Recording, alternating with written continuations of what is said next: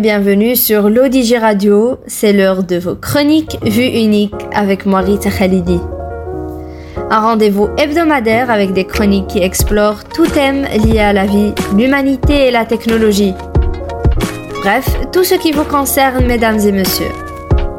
Aujourd'hui, je vais vous parler d'une invention révolutionnaire qui fait couler beaucoup d'encre. L'intelligence artificielle. Vous savez, ces machines supposées être plus intelligentes que nous, les pauvres humains. Franchement, euh, je suis mitigée à ce sujet. D'un côté, on nous dit que l'intelligence artificielle va résoudre tous nos problèmes.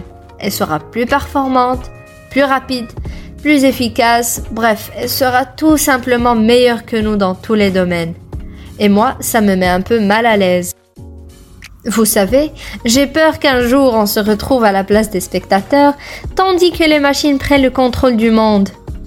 Imaginez-vous, vous êtes assis devant votre télévision en train de regarder votre émission préférée, et soudain le présentateur est remplacé par une intelligence artificielle. Au début, ça peut sembler amusant, mais après quelques minutes, vous vous rendez compte que cette intelligence artificielle est plus drôle que l'humain. Mais en même temps, vous vous dites, est-ce que je ris parce que c'est vraiment drôle ou est-ce que je ris parce que je suis programmé pour rire? En fait, l'intelligence artificielle, c'est comme un ami imaginaire pour les grands. Mais au lieu de vous raconter des histoires, elle vous fait des prévisions météorologiques elle vous aide à trouver le meilleur itinéraire pour éviter les embouteillages. Mais ne vous y trompez pas, l'intelligence artificielle n'est pas si intelligente. Parfois, elle vous recommande des produits complètement aléatoires basés sur vos précédents achats, comme si vous aviez besoin d'une quatrième machine à café. Et puis, il y a aussi le problème des erreurs de l'intelligence artificielle. On nous dit qu'elle est infaillible, mais honnêtement, j'ai mes doutes. Imaginez si vous demandez à votre assistant vocal de vous commander une pizza et qu'elle vous livre un pot de fleurs à la place. Ou pire encore, Imaginez si vous demandez à votre voiture autonome de vous emmener à la plage et qu'elle vous dépose au milieu d'un désert. On se retrouverait avec des milliers de personnes brûlées par le soleil criant maudite intelligence artificielle.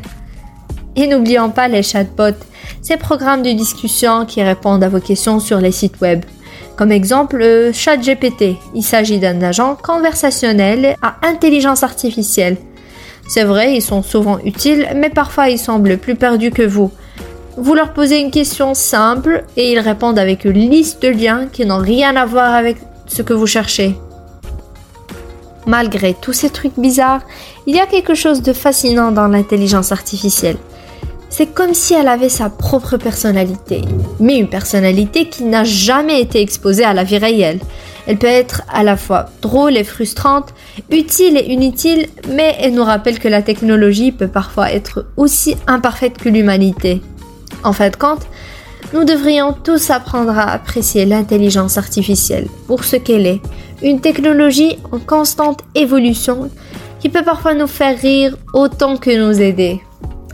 C'est la fin de ma chronique, à la prochaine, toujours sur l'Odige Radio.